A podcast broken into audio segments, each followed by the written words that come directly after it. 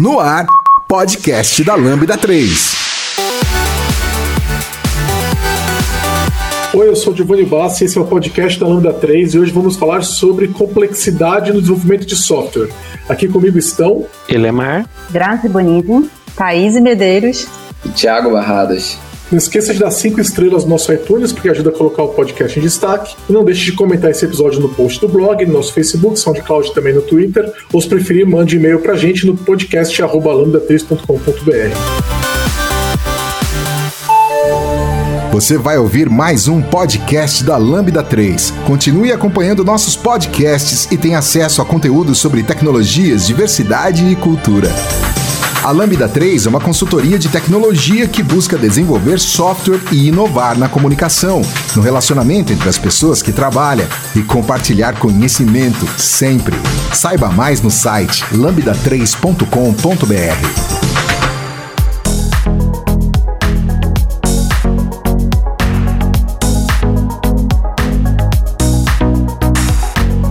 Pessoal, esse, esse painel que está aqui agora foi um painel de verdade, né? A gente gravou sobre esse assunto no TDC de São Paulo, tá, estávamos todos remotos, porque afinal de contas, se você está ouvindo isso depois, quem foi gravado em 2020, no meio de uma pandemia, né? E aí a gente não pôde, infelizmente, estar juntos em São Paulo, foi, ou talvez felizmente, porque tá cada um num canto diferente do Brasil, né? E a gente conseguiu se reunir mesmo assim, né? Essa é a vantagem do evento online. Então, é, a gente fez um painel sobre arquitetura de software e aí esse assunto de complexidade ele voltou várias vezes e a gente quer falar um pouquinho pouquinho mais sobre ele. Então, acho que seria legal a gente começar é, explicando o que, que é complexidade. Se vocês quiserem falar do que, que é complexidade no seu assunto mais puro mesmo, a complexidade em si, ou também falar a complexidade no desenvolvimento de software. O que, que é complexidade no desenvolvimento de software? Bom, vamos lá, né? Então, é, é interessante. A única, a única ressalva é a seguinte: o painel era esse, mas o host era outro, né? O host era o Thiago e hoje quem está como host é o Giovanni. Deixa eu fazer aqui o meu protesto, porque eu considero o host do TDC muito mais simpático, só para deixar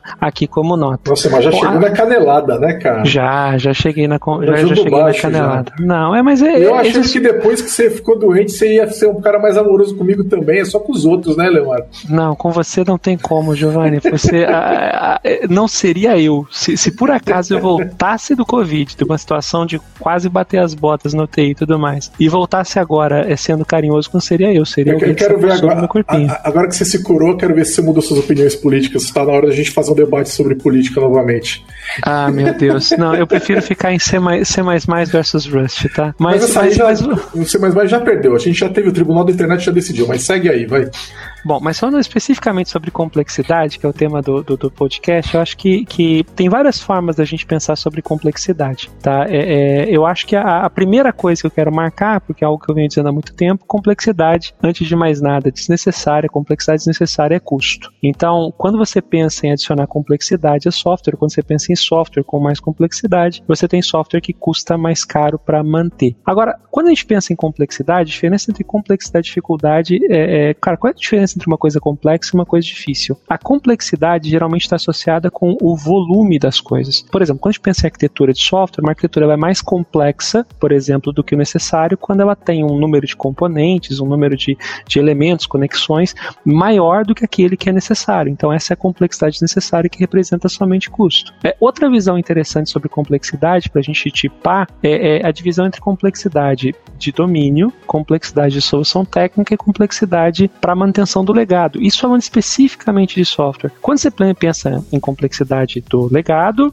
é óbvio, né? É, todo mundo aqui, quem nunca é, lidou com legado na vida. É, quando você pensa em complexidade da solução técnica, você está falando especificamente das decisões que você toma com relação às tecnologias que você escolhe adotar ou não dentro do seu software. Isso também é, é, é complexidade. E a terceira complexidade é a complexidade do domínio, né? Que tem relação direta com o problema que você está ajudando a resolver. Existem problemas que são mais complexos, problemas que são menos complexos. E o interessante, para a gente poder conectar, inclusive, no tema em que a Grazi é especialista, a complex... é graças à complexidade de domínio que nasceu a ideia do Domain Driven Design, que diz que você vai tacar a complexidade no coração do software, porque o Eric Evans lá entendia que a complexidade do domínio é que estava no coração do software que precisava ser tratado. Né, Grazi? Olha, isso aí, você não quer respirar um pouquinho? É, o meu. Meu é, é, quando começa, ele não para mais, é um trem. É, não, cara, e, e, só, só que assim, aí tem uma boa menção, viu? Eu vou dizer uma coisa para vocês. Eu descobri um prazer novo que vocês não têm ideia, que é respirar profundamente. Eu passei mais de mês sem conseguir fazer isso. Então, para quem tá ouvindo agora, se você quiser agradecer por não ter pego o Covid, por ter se recuperado do Covid, dá aquela boa respirada, vale a pena, viu? Mas vai lá, Grazi né? E para você? Bom, seguindo aí a linha do complexidade técnica acidental que se fala no livro do Evans, quando a gente toma decisões técnicas e estratégicas que fazem com que o software, que a solução envelheça mais rápido do que ela deveria. Então, a gente busca resolver um certo problema de negócio, mas escolhe é, tecnologias, padrões ou arquiteta a solução de uma forma em que a gente vai demorar mais para chegar nesse objetivo ou a gente vai ter mais desvios, a gente não vai ter não vai estar preparado para entregar, a gente não vai ter time especializado na tecnologia enfim, a gente é, vai ter certos fatores que vão mais distanciar a gente desse objetivo de entrega do que é, aproximar. Então, quanto à complexidade acidental, é isso, aquela complexidade que a gente não previu que ia acontecer na hora de solucionar algum problema. Eu gosto também da definição do Canevin Framework, né, que vai definir problemas como simples, complicados, complexos e caóticos. Desde que eu descobri essa divisão e passei a buscar categorizar esses problemas dentro dessas caixinhas, né? Lógico que elas não são caixinhas com fronteiras extremamente bem definidas, mas pelas características do problema você consegue ver onde que ele está encaixado. E aí você vê que tipo de solução você vai adotar, né? E a abordagem arquitetural para um software simples, ela é muito diferente, né? E a gente está falando aqui da complexidade essencial. A gente tá, pode falar do processo de gestão também ou do, do, do software em si, né? Um software onde ele é essencialmente simples, ele pode ter abordagens diferentes de um software que é essencialmente complexo. E você não deveria ter nenhum software necessariamente caótico. Agora, na gestão, quando a gente fala de pessoas, como o processo de desenvolvimento de software é, envolve sempre pessoas, é, ele envolve compreensão de um domínio, seja complexo ou não, né? E, mas ele envolve pessoas, ele envolve coordenação de trabalho e tudo mais. Normalmente é muito difícil que um software seja complicado ou simples. O software vai ser complexo, é, o processo de desenvolvimento de software vai ser complexo e muitas vezes ele é caótico. Então, é justamente aí que entra a agilidade. A agilidade vem para tirar o processo de de software do processo caótico e trazer ele para um processo complexo, né? O, aliás, a ilusão hoje em dia do modelo de desenvolvimento é que o modelo tradicional de gestão entende desenvolvimento de software como uma atividade simples, no máximo complicada, enquanto que a agilidade reconhece ela como complexa e por isso ela trabalha muito mais a questão de interações curtas, observabilidade e tudo mais. Rapaz, como é bom ter amigos que são letrados, né? Eu passei a vida inteira chamando de cinefim. Aí ele vai lá e fala Canefin. Eu não, não sei é se Canevin, você... é com V. É Canevin, é, é. Canevin, porque, Parece porque que é você já viu né? que na, na, quando você acessa na Wikipedia, tem a pronúncia do negócio. Aí você para ah, sobre as letrinhas e aí aprende a falar. É, é, que você tem que ser sofisticado, mas ó, Mas eu também sempre contexto... falei cinefim, tá? Então tamo junto. Ma, ma, é, não, então, então assim, mas só, só, pra, só dar um contexto pra galera, o segundo o Canefin, que agora, agora você vê, eu já ganhei alguma coisa nesse podcast, né? Segundo o Canefin, o domínio dos problemas simples é aquele onde você tem o problema conhecido e você tem uma solução bem determinada. Então você consegue prever antes a, a solução certa para um determinado problema. Então, por exemplo, cara, eu estou escrevendo código lá no Visual Studio, na, enfim, no IntelliJ, e quando eu vejo lá que, cara, eu errei a sintaxe do, de, de algum comando ou de alguma chamada para o framework. Então você sabe como resolver esse problema, porque existe uma solução clara, direta, relacionada, e esse problema é um problema simples. Quando você fala em problemas complicados, é quando você tem potenciais mais soluções para resolver um problema do que, do que uma, você tem mais de um jeito de resolver um problema, e geralmente nesse cenário, aquele cenário onde você vai chamar alguém que sabe, que tem mais expertise para resolver aquele problema, porque já tratou de alguma forma e sabe escolher entre as diversas opções a escolha certa. Então, por exemplo, se você está jogando um xadrez, por exemplo, o xadrez é um jogo por definição complicado, porque embora você tenha mais de uma jogada, existe a jogada certa e você consegue saber a jogada certa com antecedência. É, e existe o tal do problema complexo. A diferença entre o complexo e o complicado, segundo o é que nos problemas, os problemas complexos são aqueles em que até existe uma relação entre, entre soluções corretas e problema, mas você só consegue determinar é, é, se a solução é correta ou não depois. De tentar aplicar. E nesse cenário, esse é um cenário onde você precisa de experiência. Então, por isso que o Giovanni está trazendo aqui esse cenário, aonde, por exemplo, embora desenvolver software, é, mesmo que o software seja de um domínio simples ou complicado, ou mesmo que você tenha é, é, é utilização de uma linguagem de programação, programar em seja discutível se é simples ou se é complicado, quando você tem interação humana, é, efetivamente você chega num problema que vai ter solução, que vai ser demonstrada só depois da aplicação do problema. Então, por isso que exige experiência, esse é o caso do complexo. O quarto domínio, que é o caso do caótico, é quando você não consegue estabelecer uma relação entre ação e resultado, né? Que, e aí é. Você não é, consegue prever, você, você, até consegue é, perceber depois, que é uma não. ação. É, depois, depois, né? Não, você até é. consegue perceber que alguma ação está surtindo algum efeito. Você só não consegue antecipar, né? Então, é, é por isso que o, o modelo para o caótico é agir, sentir e responder. Né? Você primeiro é. age, você não planeja no caótico. Você nunca deve estar no caótico. Se você está no caótico, você tem que buscar ir pro complexo, né? E, normalmente, se você está no caótico, dificilmente ele volta pro complicado, né? Ele vai voltar pro, pro complexo no máximo. Mas a, a, coisa que eu mais gosto do complexo, que a gente tem que lembrar, quando você está no software complexo, seja no software em si ou no processo de gestão, é que no processo complexo, no problema complexo, você precisa lidar com práticas emergentes, que é muito diferente de um processo complicado ou simples, porque é, práticas emergentes exigem que você vá descobrindo, né? Que significa que você não tem todas as respostas, né? E que o resultado é muito maior do que a soma das partes. Isso foge muito da compreensão para quando você está imaginando que o problema era complicado, né? Porque é, é, as coisas não vão se resolver tão simples, as soluções não vão se apresentar livremente, né? Esse é o maior problema. E o legal com, as práticas emergentes é, é, que traz justamente aquela ideia da, da gente ir deixando para tomar as decisões mais quando a gente realmente tiver que tomar alguma decisão, né? Quando a gente tiver pelo menos uma ideia de como que a gente vai conseguir resolver. Porque muitas das vezes a gente quer tentar resolver todos os problemas no início, é, a gente não sabe como as coisas vão se, vão se comportar, a gente ainda não tem todas as respostas possíveis, e é nessa que às vezes a gente acaba trazendo a complexidade desnecessária, né? Aquela complexidade que você tenta prever tudo que pode acontecer e no final das contas você pode não ter metade do, dos problemas que você imaginou ter, né? E essa práticas emergentes traz justamente isso. Você faz, avalia, vê se deu resultado e está sempre em evolução, né? Você está sempre parando para avaliar e ver se aquilo está surtindo efeito, se aquilo está sendo legal para o projeto. Quando a gente está na, na parte caótica, a gente repara que o nível de carga cognitiva necessária para solucionar qualquer problema é absurdamente alto. E ainda voltando no início, quando a gente estava falando da definição ali um pouco da complexidade, acho que o primeiro ponto, a complexidade, ela traz um custo elevado. É, não necessariamente a ausência da complexidade faz a gente ganhar dinheiro, então é um pouco diferente, mas está totalmente associado, tá, com seja a redução do custo, né, ou aumento da receita da companhia, é, a complexidade que a gente carrega junto com ela, o custo da nossa operação. Mas a, a, associado com a complexidade, a gente tem a questão da carga cognitiva que é o quanto aquelas pessoas envolvidas, né, vão precisar, enfim, é, se desgastar, digamos assim, mentalmente para solucionar aquele problema. E quando a gente está falando do caótico, a gente está no momento, estão acontecendo diversos fatores, como a pressão, por exemplo, a gente está em um momento onde o problema é muito emergente e essa, essa carga cognitiva é muito alta. E aí a gente estava falando também um pouquinho ali antes, acho que foi o que citou um pouco da questão do DD, citando a Grazi também. O DDD ele não consegue diminuir a complexidade do negócio. Na verdade, acho que a complexidade do negócio é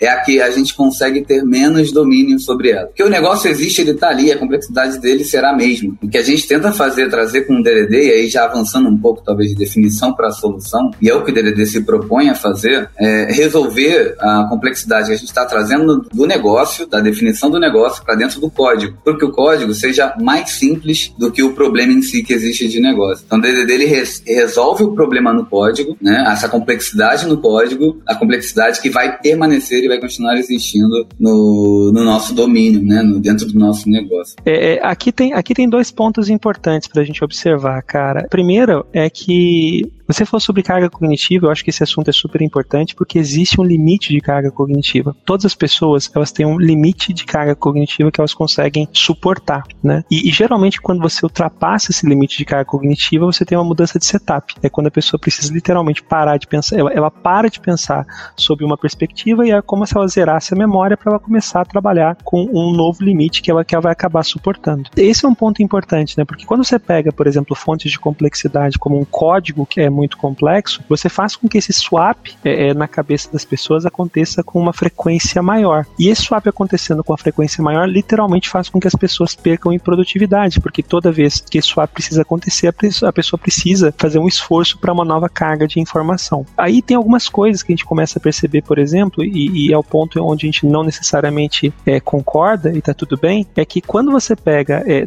especificamente aplica DDD de uma forma efetiva, o que você acaba fazendo também é achando uma forma de código com alguns padrões e quanto mais padrões você seguir para nomear e aí sendo fiel à linguagem onipresente, é, quanto mais padrões de codificação você adota que sejam fáceis das pessoas reconhecerem também, então você vai lá e trabalha com famigerado repositório, você trabalha com serviços, trabalha com padrões que você conhece, você automaticamente acaba reduzindo o esforço é, de carga cognitiva e transferência. Com abstrações, coisa, né? Abstrações é, são a, a, a, figura central desse negócio.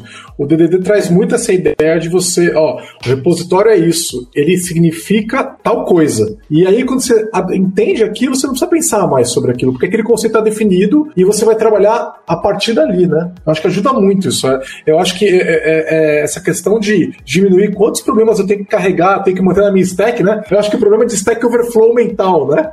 É, é isso, e, a, a pilha história mesmo. E um ponto importante para quem gostou do Canevin, Canevin e, e, tem interesse em saber mais sobre, existe um livro fantástico chamado, é, o meu inglês está meio lesado, porque já, já não é grande coisa, mas hoje eu tô com o inglês da Nigéria, tá? É Simple Habits for Complex Times. Então, se você pegar, ou Hábitos Simples para Tempos Complexos, tá? É a melhor referência em livro que você vai encontrar caso você queira saber mais sobre o Canevin. É, a gente puxou algumas vezes aí o assunto DDD, mas eu acho legal é, ressaltar que o DDD ele ajuda a traz estratégias para se lidar com complexidade de software, mas não necessariamente aquele assunto que a gente não entende ele é complexo por natureza. Eu já vi soluções ficando complexas porque as pessoas não entendiam muito bem o que estavam fazendo. Então já vi domínios muito simples, por exemplo, um domínio de e-learning. É um domínio que assim, você pode estar em qualquer país do mundo e se você contar mais ou menos qual é a dinâmica de uma plataforma de e-learning, você vai é, supor o básico das funcionalidades. Ela pode ter até alguma peculiaridade, mas assim, você já vai conseguir dizer a maior parte do domínio. E assim, essa, essa clareza de qual que é o, o objetivo do software, qual que é o, as principais funcionalidades, mostram que o domínio em si não é complexo. Agora, a sua solução pode torná-la complexo ou não, que é o que a gente disse mais no começo, relacionado com complexidade acidental. A gente acaba é, trazendo uma solução técnica que vai mais afastar a gente do, do resultado desejado do que aproximar. Então, complexidade de software existe aí, assim, eu, eu achei bem interessante, eu não conhecia. É uma framework, é isso? É, é um framework. É, é uma, é, ele fornece uma estrutura de pensamento sobre como você estrutura os problemas. É muito legal, Grazi. Eu achei super legal, não conhecia, para mim ficou é, bem, até meio óbvio, né? Assim, depois vocês falam como classificar os problemas nessas quatro categorias. O que eu queria dizer é, é isso, que o software não necessariamente ele é complexo. Às vezes o domínio dele é simples, mas a gente acaba, a nossa falta é, de entendimento, ou então as, as que a gente presume no começo acaba atrapalhando e fazendo com que ele se torne tecnicamente complexo quando ele não precisa.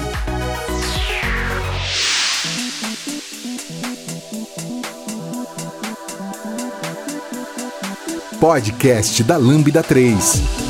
Legal, então já temos várias perspectivas para o pessoal ir atrás e de repente complementar isso que a gente falou, foi uma visão geral do que é a complexidade. Agora, quando a gente fala de desenvolvimento de software, é, essa complexidade vai se mostrar em diversas formas diferentes, né? Onde vocês encontram complexidade no desenvolvimento de software e como essa complexidade específica pode afetar o trabalho que, que você está fazendo? Ah, acho que a maioria da, das complexidades que eu acabo esbarrando no dia a dia está muito ligado com a falta do entendimento do que deve ser feito. Então aí a gente pode entender, né? O, o próprio profissional que está entendendo ali é, aquele requisito não compreendeu corretamente, ou ele então tem, é, às vezes, um, um, nível né, de conhecimento, de experiência no mercado menor e foi delegado uma tarefa que não condiz com a, a experiência dele, mas também muitas vezes a gente tem aí que essa demanda chega de uma forma um pouco mal mapeada, né? De quem está fazendo o levantamento desse requisito. E aí, seja, enfim, por questão da, da velocidade que a gente quer que tudo isso aconteça, tudo mais, mas o requisito nem sempre é claro e muitas vezes a gente também entende esse requisito errado. E um outro ponto que acontece muito é quando a gente tenta adivinhar o futuro. Eu adoro essa frase e odeio quem tenta fazer isso. Então a gente está desenvolvendo um software para resolver um problema X. Naquele problema a gente até entendeu muito bem ali qual é o requisito, mas a gente pensa, não, mas amanhã ele pode precisar suportar também isso daqui. Amanhã ele pode ter que precisar, hoje ele entende, sei lá, JSON mas vou deixar preparado para que ele possa aceitar XML e possa aceitar, sei lá, já vou deixar aqui preparado para funcionar SOAP com hash, com gRPC e com qualquer outra coisa que tenha. E aí o cara faz um negócio gigante, cheio de complexidade, e que passaram-se dois, três anos, que hoje já é um tempo onde a gente vê um software com dois anos virando legado, muito tranquilo, é um prazo que acontece. E nunca foi utilizado aquelas funcionalidades. Então a gente tenta adivinhar o futuro e faz um monte de coisa que não deveria. São os dois grandes tem o, vírgulas que eu mais Tem o famoso jaque também, né? Ah, já que a gente está é. fazendo isso aqui, a gente faz aquilo lá também, né? Além dos é. adivinhos, tem os oportunistas. Complementa. Né? Reclama do requisito que é muito grande, mas na hora de estar tá desenvolvendo, adora hora dar uma complementada e botar coisa a mais. Então, isso aí atrapalha um pouco. Então, mas, o, Thiago, é, eu é, tava esperando para você é, mencionar esse ponto, que eu quero voltar lá atrás quando você falou da complexidade inerente do negócio, né? Que essa a gente não pode mexer. Eu acho que a gente pode mexer é, de, mais, de algumas formas. Por exemplo, uma é a própria é, proposta da agilidade de trabalhar só os requisitos que você quer fazer e não fazer um monte de coisa. Então, não fazer software é uma excelente maneira de diminuir a complexidade, diminuir o custo total de propriedade e tudo mais né? E a outra é bons e boas analistas de negócio, que é uma coisa que, na minha experiência, eu tô falando de mim, não tô falando que é uma realidade, mas na minha experiência é uma coisa rara, né? Pessoas, são pessoas raras, né? Boas e bons analistas de negócio que sabem lidar de forma ágil e que conseguem baixar a complexidade da solução, não são pessoas que você encontra toda hora.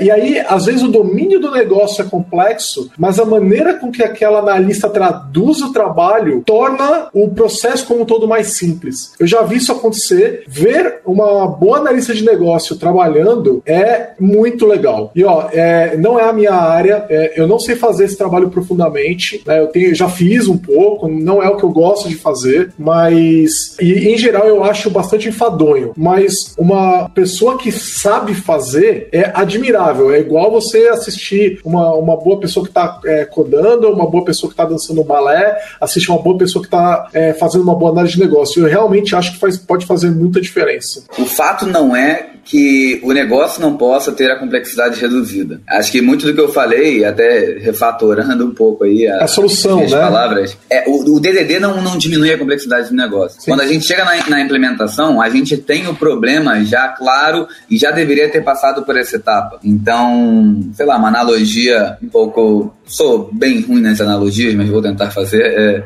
sei lá, eu quero que a gente faça um software que possa ver alguma coisa de uma amostragem da Lua. E aí a gente tem um problema de ir até a Lua, que hoje a gente sabe que não é tanto um problema, mas eu preciso fazer isso é algo complexo. Só que esse problema já chega para mim, eu até posso tentar contribuir se eu tiver uma abertura de trabalhar durante a modelagem, enfim, no pensamento do, do, do negócio também ali, né, do que está sendo resolvido. Mas no geral eu preciso ir até a Lua, eu não posso mudar isso. A, a minha complexidade é aquela. E aí o DDD ele vai resolver como eu vou traduzir essa complexidade no código. O que você falou de ter um bom analista de produto está totalmente ligado com o fato dele fazer uma análise que para eu analisar essa amostra da Lua, eu não preciso estar lá. Talvez eu consiga fazer uma observação da Terra. E aí eu reduzi uma baita complexidade fazendo uma análise de qual requisito é, realmente vai atender aquela minha necessidade. Mas assim, o que eu quis deixar mais, talvez, nesse ponto da complexidade do negócio é que ela não é reduzida pela técnica que a gente aplica no, no código ali, né? O DDD ele não soluciona a complexidade do negócio, ele está ali para resolver mais a do código. O grande ponto é, eu acho acho que esse, esse talvez seja, seja o fato mais marcante, é que o DDD, sim, eu acho, eu concordo perfeitamente com o Thiago, a complexidade do domínio, ela não vai ser menor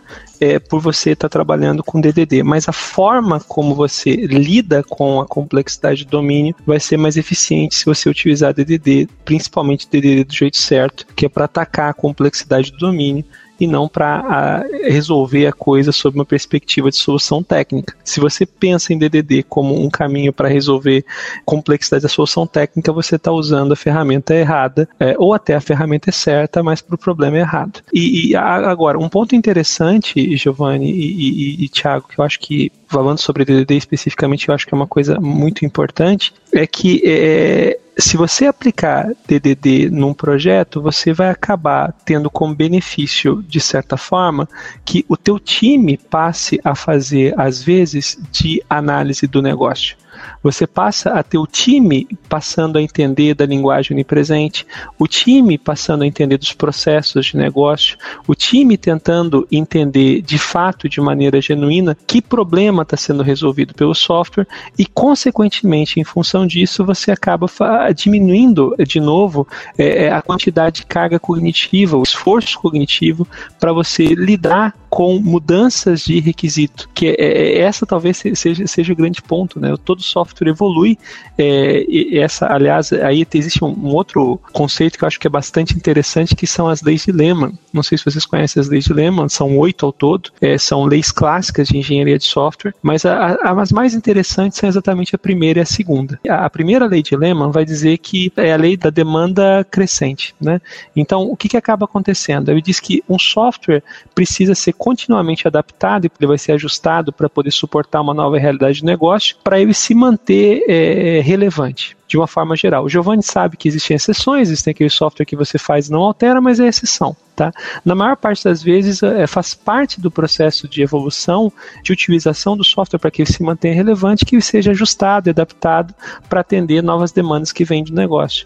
E a segunda lei de Lehman fala que é, a complexidade do software tende a crescer à medida que você faz adaptações. Esse é um ponto também super interessante para a gente poder avaliar. Porque um desdobramento óbvio da, da lei de Lehman, mas que é, é frequentemente ignorado e que vira um problema no dia a dia para a gente, é que quando você se esforça, quando você tem um time que acaba focado especificamente em atender as demandas do negócio com a maior rapidez possível, mesmo que ele faça isso de uma maneira inteligente, mesmo que ele não precise adquirir dívidas técnicas ou que quando ele adquira dívidas técnicas ele pague essas dívidas, mas quando o esforço do time se concentra especificamente em fazer as adaptações sem atacar a complexidade, ele acaba condenando é, esse software a ficar mais complexo e, consequentemente, condenando o time a entregar o software de uma maneira menos efetiva, com mais tempo. Então, é, é, esse é um outro ponto interessante, né? Tipo, a complexidade do software, ela não nasce é, é apenas por uma conduta preventiva.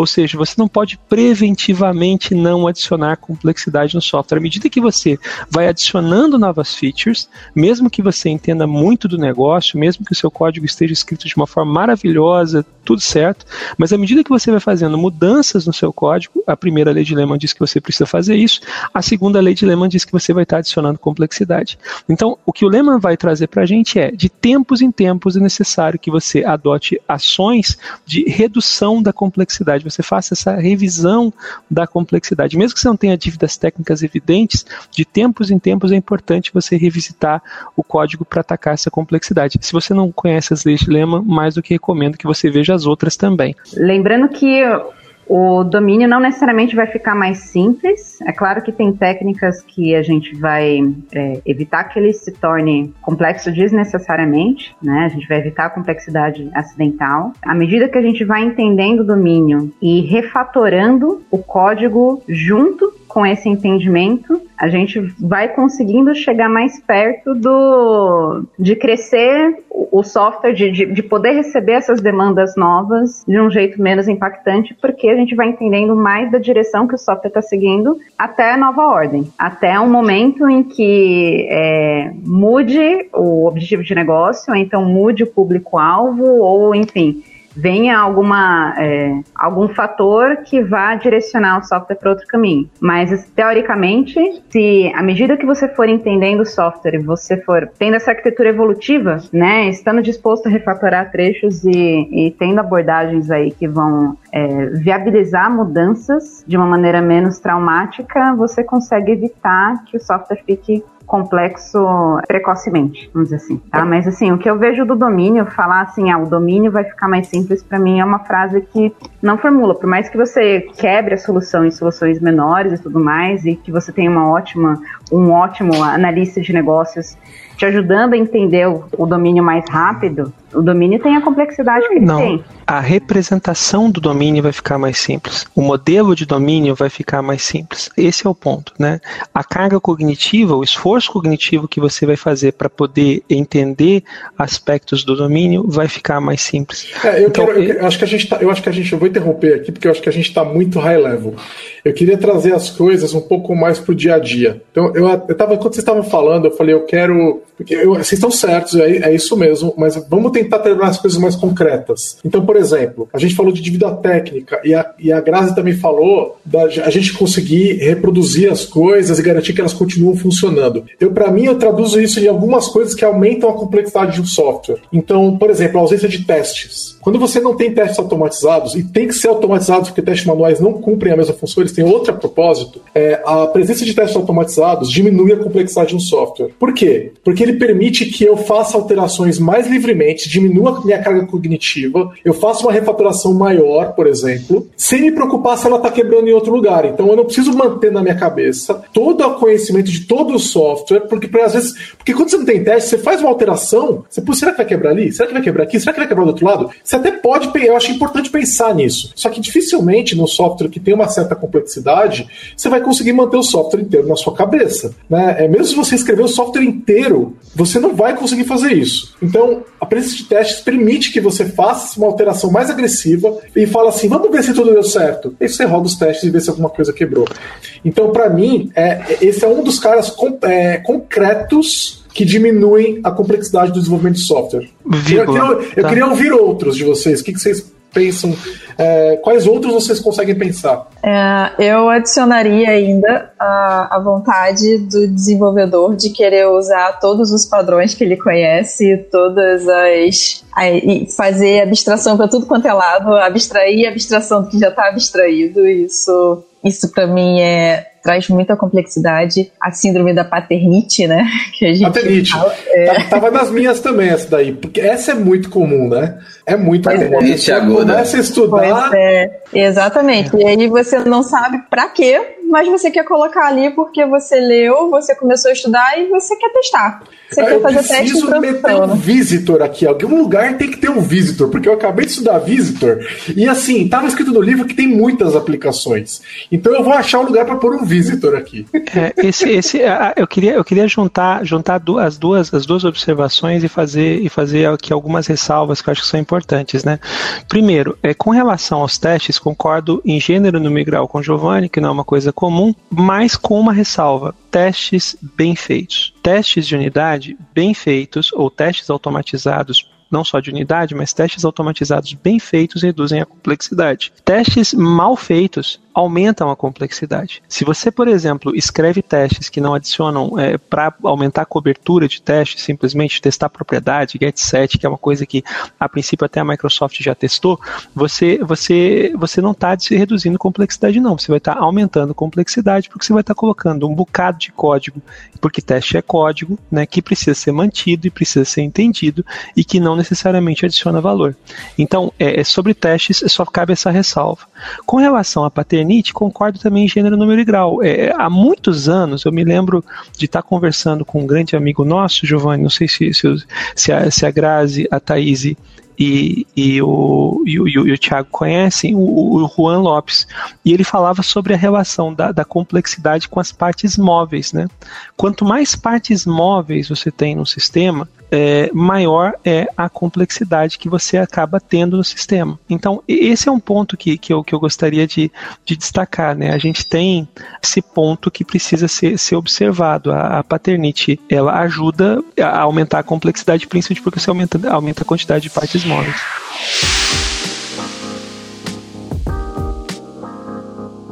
Escreva pra gente podcast@lambda3.com.br pegando na questão de teste mal feito, eu lembrei de um outro assunto bem interessante, né, nesse problema de complexidade no código. Código muito comprido, muito longo, o código que faz muita coisa, né, que diz respeito ao Single Responsibility Principle.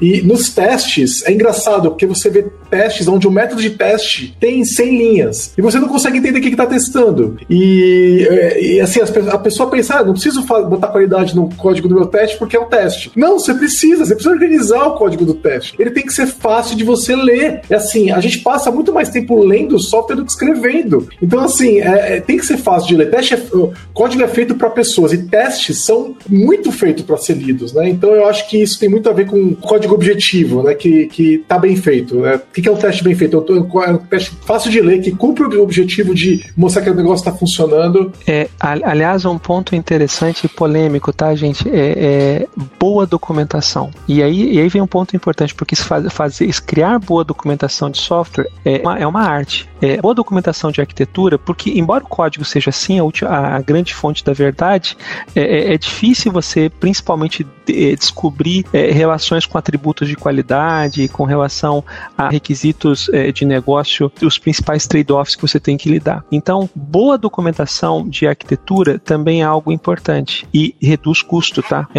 aliás, a conta certa é a documentação é boa quando o custo de documentação mais código é menor do que código sozinho. E seguindo ali a linha que, que o Giovanni falou, né, de métodos muito extensos, é também você tentar reaproveitar tudo dentro do, da tua aplicação. Então você começa a escrever coisas muito genéricas e quanto mais genérico, acaba sendo pior para você dar manutenção, né? porque você vai escrever algo que é muito genérico e você não vai entender de fato aonde que aquilo vai ser de fato utilizado aplicado né? Então isso também acaba gerando, trazendo muitos problemas, principalmente na hora de manutenção. A também mencionar o seguinte, né? É, é bacana, Thaís, porque a gente acaba traduzindo essa, essa questão do, do reaproveitamento no, no, na pior das coisas em software, que é o acoplamento. Né? O software acaba ficando com acoplamento absurdamente alto. Né? O grande inimigo, talvez a grande forma de você traduzir complexidade em código, é, em organização e design de código, é acoplamento. Um código que gera, que fica absurdamente acoplado, né? É, é, por exemplo, é aquele velho vício, né? Coisa do, do início de orientação a objeto de criar uma, uma tabela de pessoa, um cadastro de pessoa, para depois dizer o que essa pessoa vem a ser, né?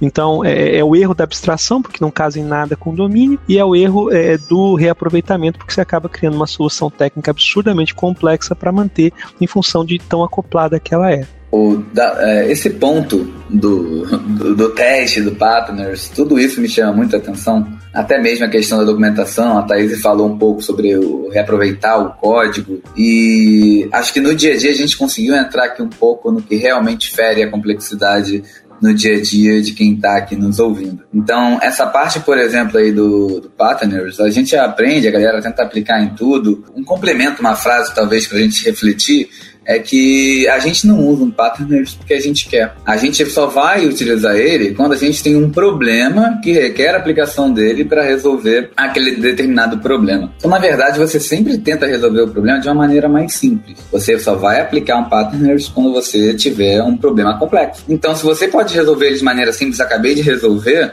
você não vai aplicar. Então, esse negócio de pegar o código, obviamente, se for um código com legado, mal feito, enfim, se for de um código ok, a gente é muito difícil de falar que um código código é bom, porque realmente nenhum código nunca está verdadeiramente bom. A gente consegue refatorar um código durante 20 anos, o mesmo código, e refatorar ele diariamente. Isso daí não muda. Mas a gente só vai aplicar ele quando realmente tiver um problema que ele solucione. Sobre teste ali, eu achei interessante a gente falar testes bem feitos isso eu acho justo, mas o que o Giovanni falou também é sobre o fato do, do, do teste ser bem escrito, acho que está muito a ver com a frase que todo código de teste é código de produção. Então ele faz parte disso. Ele também tem que obedecer o Solid, também tem que obedecer o Clean Code. Você tem que escrever um teste é, bem feito e até a questão do teste do GET, do SET, que o Elimar falou, é, Microsoft já testou tudo mais. Eu prefiro que o cara teste tudo, inclusive o GET e o SET, do que faça um teste que eu não consiga evoluir no futuro. porque requisitos mudam. E aí tem aquele ponto: todo teste foi feito para ser quebrado quando há uma modificação. Se eu tenho um projeto testado e eu mudo uma condição dentro de um if de qualquer lugar e eu rodo o teste e nada quebrou, esses meus testes não estão bem feitos. Se eu mudo qualquer regra de negócio, ele deveria quebrar. Seja se eu estou testando as condições, os limites, né? Dessa. E aí a gente pode entrar aqui também falar um pouco de teste de mutação, que é um negócio muito legal, que ajuda a gente a validar se nossos testes realmente quebram quando a gente faz pequenas modificações em condições lógicas ou invalidações do nosso código. Se o código não for legível, você vai ter custo, porque para alterar o, o, o, teste vai ser tão complexo que o cara que tem que mexer ali numa emergência, não com uma feature, para um hotfix, qualquer outra coisa, não está passando daquele ponto, ele vai arrancar aquele teste. E o teu teste vai começar a diminuir o número, ele vai parar de diminuir o número de testes. Então isso é um pouco complexo também. Seguindo aí um, pelo menos o começo do que o Thiago falou, é, acho muito legal você se perguntar por que você quer resolver o problema de negócio com determinada solução técnica. Se a sua resposta for, ah, porque eu vi num livro, porque é best practice, porque é não sei o quê. Se é porque alguém falou que isso é bom, mas não alguém falou que isso é bom para o seu negócio ou para o seu problema especificamente, então pense duas vezes. Eu lembro até de uma discussão, inclusive, que eu já tive com o Elemar revisando um, um um projeto assim que foi é um domínio simples, mas que eu testei várias arquiteturas só para ver, né, explorar qual que daria uma leitura melhor sobre o, o que, que o, o software se propunha a resolver. A solução mais adequada no final foi com o uso de um padrão chamado Unit of Work, que realmente fez o código ficou muito mais legível, ficou muito simples, tecnicamente simples, pattern, não é? Não é que a gente é é contra o uso de pattern, sim, a gente é a favor do uso de pattern quando ele vai agregar alguma coisa, né? E conversando com outro, com a galera da Quality que inclusive foi uma empresa que o Elemar prestou consultoria há uns anos atrás, né? Tive feedback que eles perceberam em dado momento em que o uso de Unity of Work não era para eles, que estava trazendo mais complexidade sem trazer nenhum ganho para o negócio. Então eles cortaram, porque no caso deles não ajudava, mas assim, no caso do, do projeto que eu estava usando aí para fazer esse teste ajudou. Então, é, não, os patterns eles existem, eles podem ser usados a nosso favor ou contra a gente. E o que vai definir isso é o motivo. Qual que é o nosso objetivo em trazer esses patterns para dentro do, do projeto? É para resolver um problema de negócios ou porque a gente quer simplesmente deixar ele, entre aspas, mais robusto, porque disseram pra gente que tem que ser assim. Um ponto que eu acho que é muito importante é, é destacar o seguinte: você veja como, como leituras diferentes do mesmo problema é, ou pontos de vista diferentes revelam alternativas diferentes para a gente lidar com ele. Né? O Thiago defendeu, por exemplo, os testes para Get Sets, eu sou contrário a Get Sets, e tá tudo bem. Não defendi. Eu falei que eu prefiro do que um teste mal escrito que faça mil coisas e eu não consiga evoluir ele no futuro, dar manutenção não, no teste. Eu já percebi que esses cabeludos com barba são um problema na minha vida. Antes eu brigava só com o Giovanni agora tem uma nova fonte aqui pra gente poder confrontar. Contra os carequinhos. Poxa, cara, agora você foi ofensivo. Você... Bom, mas tudo bem, tudo bem. Eu, até porque não tem nenhum careca no podcast, né? Mas tem uma coisa que eu acho que é super interessante. É, é problema da câmera que tá capturando minha, minha imagem mal aqui. Mas tem uma coisa interessante que é você também entender as, as origens da complexidade, né? E, e nesses tempos, é, é, você vai buscar as origens da complexidade, a gente pode buscar na economia, por exemplo, onde o povo já está estudando isso há tanto mais tempo do que nós em software. Eles falam que as origens da complexidade são dimensionalidade. Então, por exemplo, quando você fala numa solução que atende muitos requisitos, ela é naturalmente mais complexa do que uma solução que atende menos requisitos. É por isso que microserviços, de uma forma geral, são códigos que são mais simples de manter. Em compensação, são um pesadelo para a infraestrutura, porque a infraestrutura troca o monolítico que eles tinham que manter agora para um monte de coisa. Você tem a questão da interdependência. Então, a gente falou sobre acoplamento, a Thaís estava falando sobre a questão da reutilização, e quando você cria componentes, você está reutilizáveis, você está aumentando a interdependência. Você tem a influência do ambiente, porque eventualmente você está trabalhando com uma integração com o serviço terceiro, e esse serviço terceiro eventualmente fica instável, e você tem que tratar dessa instabilidade, e isso dá uma dor de cabeça danada também, então a interdependência acaba sendo um grande problema, né? A. Desculpa, a influência do ambiente. E o último cara que aumenta a complexidade acaba sendo a irreversibilidade. Então, quando você toma decisões que são irreversíveis, e aí você vai falar sobre isso em vários níveis,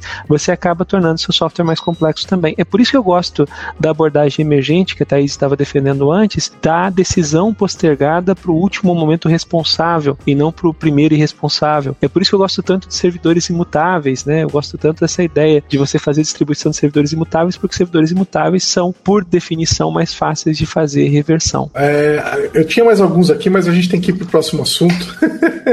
mas só para ah, fazer ah, umas menções honrosas aqui, é, de alguns caras que, a mais para quem está ouvindo depois e pesquisar, é, porque eu quero falar um pouco de complexidade no desenvolvimento de software quando a gente toca na gestão. A gente tocou no código, acho importante, mas eu quero falar de gestão, mas só algumas menções honrosas. Quantidade de é, camadas, eu acho que influencia na complexidade, falta de automação influencia na complexidade e facilidade de execução. Parece que a Thaís também tinha, tava com um aí, quer, quer, quer fazer sua menção honrosa aí, Thaís, pra gente ir pro próximo assunto? Eu ia falar, era puxando o que a Grazi falou sobre você avaliar né, o que você precisa, o que você não precisa. É, eu gosto muito da abordagem de você refatorar, né? É, você fazer e depois você voltar e rever para ver se de fato você consegue utilizar alguma coisa que vá resolver de uma forma melhor. Por exemplo, o design pattern, você pode tentar resolver de uma maneira e você pode depois voltar e fazer uma refatoração e perceber que você consegue utilizar um design pattern que vai resolver melhor aquele seu problema e que vai talvez trazer uma facilidade talvez para o seu código, né, para o seu projeto. Né? Eu posso citar aqui,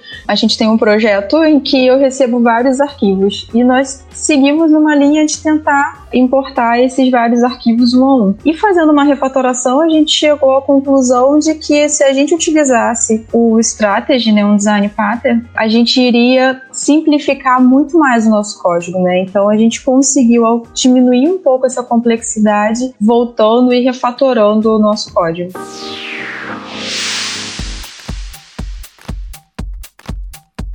Você ouve podcast da Lambda 3.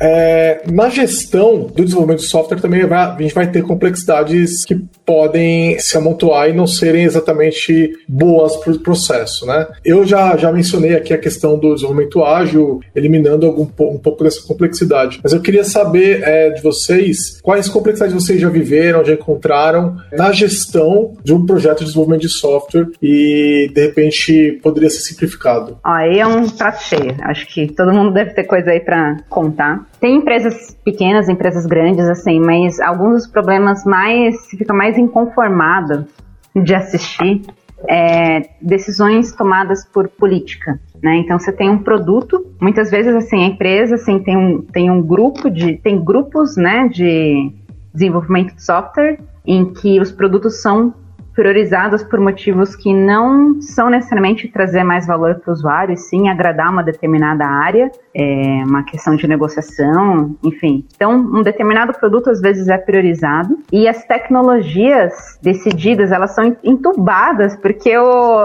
as plataformas já foram adquiridas pela empresa previamente ou tem alguma parceria com um vendor que precisa ser isso, ou seja, às vezes a, a, as plataformas que você tem disponíveis para resolver, para desenvolver determinado produto, não foram escolhidas para o produto. É os que a empresa tem e você tem que usar. Então você já começa na desvantagem. Você já começa aí, às vezes, com tecnologias que eram para te apoiar e estão indo contra, te trazendo mais problemas do que aqueles que você já teria inicialmente, que é o, o problema de negócio. Problemas de gestão, os piores que eu já vi, assim, porque os outros, assim, coisas do dia a dia, você às vezes não entender muito bem o domínio, tomar decisões assim por. Você vê que a equipe está se esforçando, ainda é mais fácil de lidar, mas essa questão de política de empresa, normalmente associado com empresa grande é, é, bem complicado.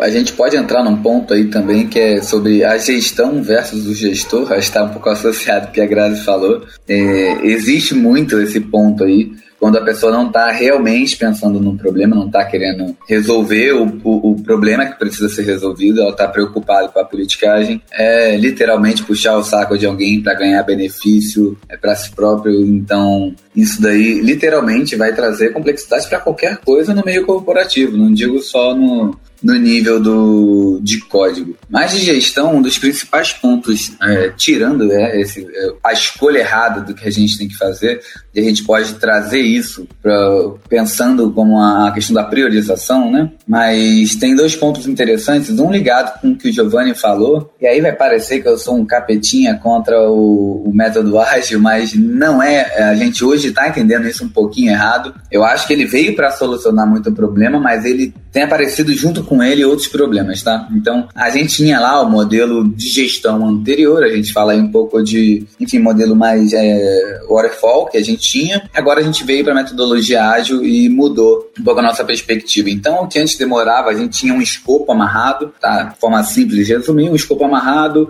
um projeto definido, as etapas que iriam acontecer durante um, dois anos que seja, um tempo muito grande para entregar o valor. Toda essa execução era relativamente imutável ao longo da sua execução. Quando você tinha a entrega final do produto, já mudou o mundo, já mudou a sociedade, a cultura já, já, já é diferente, já tem uma outra demanda e o produto não serve de mais nada. Então, acho que ela teve um momento dela numa época onde o mundo mudava mais devagar e ela atendia aquele cenário. Hoje a gente tem um mundo que muda muito rápido, né? O acesso à informação, a velocidade, então é tudo muito dinâmico.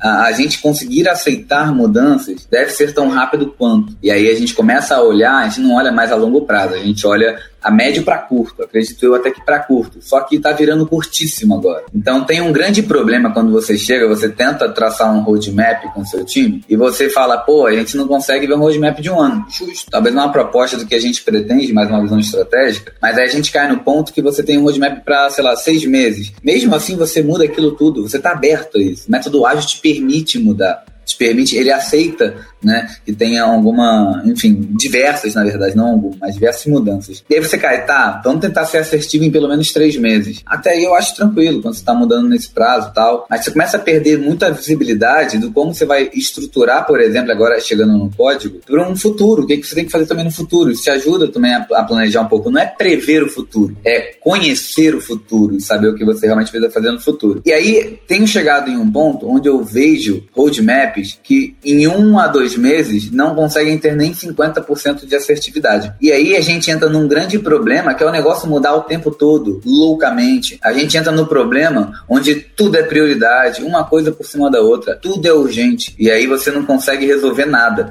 Então tudo surge, você tem que resolver em tempo recorde. E aí, obviamente, quanto antes você resolver, deveria ser mais barato, perfeito? Então, se eu tenho que fazer uma feature, em vez de levar um mês, eu fiz ela em um dia, perfeito. Eu vou ter mais lucro, dado que a entrega foi a mesma, em um mês e um dia. A qualidade foi a mesma, atende e resolve o problema. Óbvio que quanto menor o tempo, melhor. Você vai ter mais receita, provavelmente, ou você vai reduzir o custo de operação antecipadamente. Mas isso não é uma realidade. E aí a gente é entubado diariamente fazer um monte de coisa mega rápida e a gente não consegue portar tudo isso. E isso, ligado à gestão, tem sido pior que eu tenho visto hoje. A velocidade que a gente está priorizando coisas novas, mudando escopo e tratando tudo como absurdamente urgente e, cara, zero previsibilidade. Retrabalho o tempo inteiro por conta disso. Você faz um negócio, não sabe, muda, né? Mais aquilo. Também não é assim. Método ágil é ágil, mas peraí, né? É, eu acho que eu, eu, um comentário rápido sobre isso isso é que é, esse lance de pressão por tempo é, obriga você a cortar alguma coisa, não existe mágica. É isso que alguns gestores que não estão ainda tão maduros é, acabam não percebendo. Que quando esse, ele, esse gestor pressiona por prazo, ele está basicamente dizendo para o desenvolvedor: o que, que você vai fazer a menos para me entregar nessa data? E muitas vezes o que a pessoa faz a menos é testes,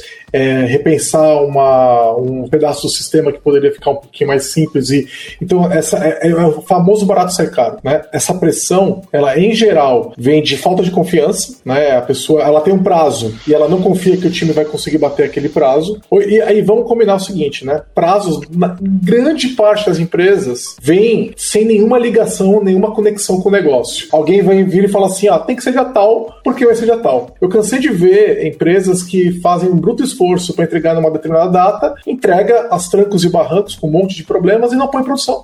É, isso aí é falta de competência de planejamento. E a, a pressão é falta de compreensão sobre o que, que é um processo de desenvolvimento de software. E muitas vezes esses gestores são, é, não estão capacitados nem para entender como funciona o processo de construção de software e nem para entender como se planeja o software. E aí resulta nisso daí. O resultado é um desastre. É, fazendo um contraponto, né? Eu acho que o contraponto ele é importante até para a gente poder, poder pensar.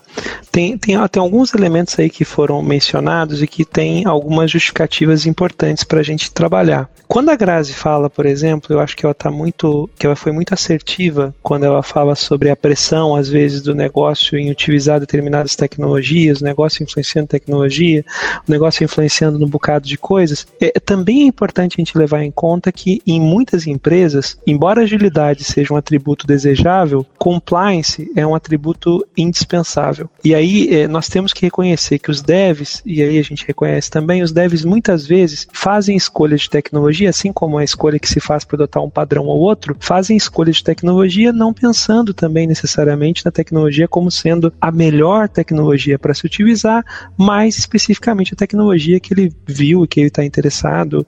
Por que não usar Kubernetes, né? É, eu, eu, Por que não, é só utilizar... os devs. Os devs eu, esse era um ponto que eu ia falar mais tarde, mas você já está puxando, que é, é, a gestão escolhendo tecnologia porque é moda. É muito comum também a gestão é. fazer isso, mas aí o motivo não é para brincar com a tecnologia ou para experienciar, experienciar a tecnologia igual o dev. É basicamente porque a Kubernetes é na moda e se eu não tiver no meu portfólio de gestão um projeto com Kubernetes, eu não sou ninguém. Se não tiver squads, eu não sou ninguém. O CIO hoje que está fazendo microserviços é mal visto pelos colegas. Né? Ele chega na mesinha de CIOs lá do, no happy hour é. e os amigos dele deixam ele brincar. Então, assim, a gente botou a culpa já no, no código várias vezes. Precisei botar essa vírgula no Elemar. A gente já botou a culpa no código várias vezes, agora a gente precisa também olhar de um outro prisma, que é entender como que a gestão traz essa complexidade. E acho que depois que Não, eu falei, pessoal. o Giovanni botou é, o complemento, falando que o cara sempre vai ter que tirar alguma coisa, vai penalizar um teste, enfim, alguma. deixar o código mais simples, qualquer outra coisa, que é a complexidade. Então agora é a hora da gente falar não mal, mas dos pontos negativos que a gestão consegue atacar na complexidade. E aí eu acho. Eu concordo, mas eu, eu é importante, eu vou, eu vou fazer questão de fazer esse contraponto, porque eu, eu acho que é muito importante que a gente faça essa, essa visão. De fato, primeiro, eu não estou negando que o problema existe. Eu não estou negando que gestores é, influenciam de maneira nociva em projetos e em empresas de todos os tamanhos, em todos os lugares. É, e eu concordo que existe muito de gestão mal capacitada. O ponto apenas é que a gente tem que discutir de uma forma pragmática como que a gente pode lidar com esse problema também quando é possível. Calma, calma, que eu esse é o próximo que não é, não, e eu, eu, entendo que, eu entendo que não é possível sempre, mas gente, assim, ó, concluindo o que eu estava tentando pensar, ou tentando trazer aqui a questão dos contrapontos, eu, eu acho que primeiro, é importante que a gente perceba que muitas empresas, embora trabalhem sim com tecnologia, busquem agilidade, busquem eficiência, essas muitas empresas precisam trabalhar com compliance, com tecnologias que são certificadas, existe uma série de acordos, normas. Isso não é realidade para todos os cenários, mas é realidade em muitos cenários. A gente não pode ignorar isso como sendo fato. Outro ponto que é calma, muito calma, importante. Contra contraponto aqui é o seguinte: uma tecnologia, Poxa, uma tecnologia, um time de gestão, ah, calma aí, um time de gestão que impõe uma tecnologia porque ela está no compliance está falhando, porque é, ele deveria ter um conjunto de tecnologias que o time técnico pudesse utilizar. Então aí é, você está falando não, eu tenho que usar essa aqui porque tá, essa aqui é a tecnologia que está tá dando compliance. Tá, mas essa aqui não resolve o problema como deveria. Ah, mas essa é isso aí que você tem que usar. Então você está falhando do mesmo jeito. O time de gestão está falhando do mesmo jeito. Ele deveria estar tá propondo uma outra alternativa. Ele deveria ter composto uma gama de alternativas que pudesse ser escolhida. Eu concordo, eu concordo, Giovanni, mas por exemplo, se você tem uma, por exemplo, você tem uma solução de mensageria que você tem é, é, dentro de casa que resolve os problemas e os devs não conseguem apontar uma solução de mensageria, é, uma vantagem tangível para essa outra solução de mensageria ou que, que, que justifique a troca. Então, por exemplo, aí, cara, beleza. eu conheço o Aí, aí se o time de dev não consegue apontar, bola para frente.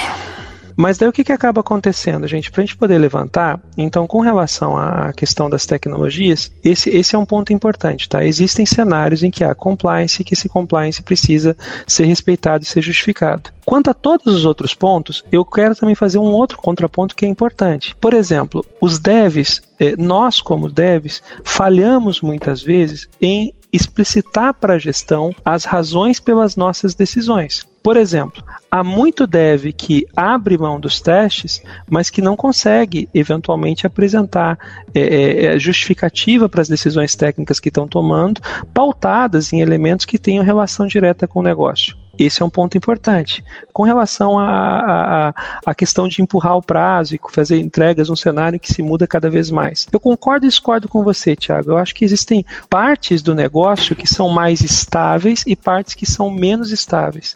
As partes que determinam a arquitetura, as partes que determinam o fundamento, elas são, por definição, mais estáveis. Isso vem, os prazos vêm se encurtando, mas o que acontece na maior parte das vezes, mais do que os requisitos mudarem, são requisitos mal levantados e mal compreendidos por times de negócio de tecnologia também.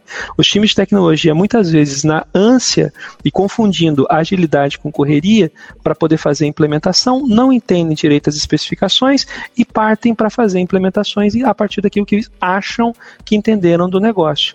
Então, é, é, é, é sempre muito importante. Eu, eu acho que, assim, vamos sim atacar o gestor, é, os pontos em que os gestores erram, mas eu acho que é sempre muito importante que a gente faça um esforço para perceber aonde é que está a meia culpa do dev, né? Porque tem um bocado Cara, de ninguém está personificando nada. Eu acho assim, a gente falou, por exemplo, da, da ausência de teste. A gente não fala, não culpou o, o desenvolvedor, a desenvolvedora, porque não escreveu testes.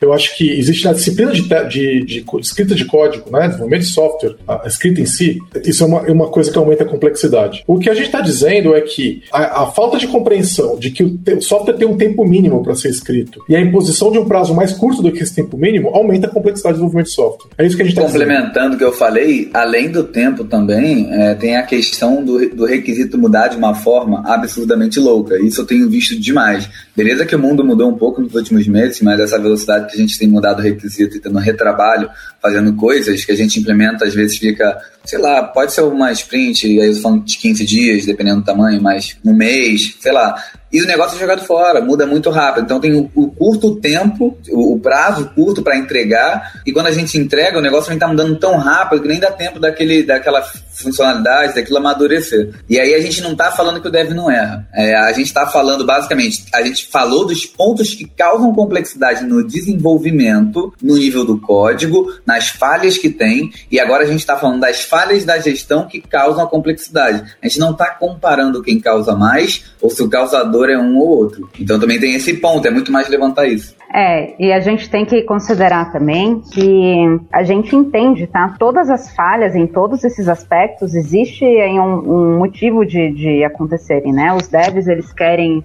trabalhar com tecnologias modernas, querem aplicar os padrões que eles estudaram, então eles tentam puxar um pouquinho para esse lado. E da mesma forma, os gestores eles têm seus motivos, né, para agir de determinada forma. Sempre tem alguém pressionando. Às vezes, quem numa empresa altamente hierarquizada, não sei nem se é assim mesmo, mas quando a gente vê claramente vários níveis de hierarquia, às vezes a gente considera o, o grande culpado sendo o gestor, mas na verdade tem áreas e diretoria, tem, tem motivos maiores rolando e ele está aí tentando equilibrar demandas de diretoria com o que o time técnico está se propondo a resolver, né? Então, a questão de compliance, por exemplo, isso é um fato. Até porque se a, é, até complementando um dos argumentos que eu mesma trouxe, se a empresa investiu em determinadas plataformas, faz sentido que ela queira que essas plataformas sejam usadas. Daí tem é, uma negociação, inclusive com o time técnico, de olha, não é sua plataforma preferida, não é a plataforma mais moderna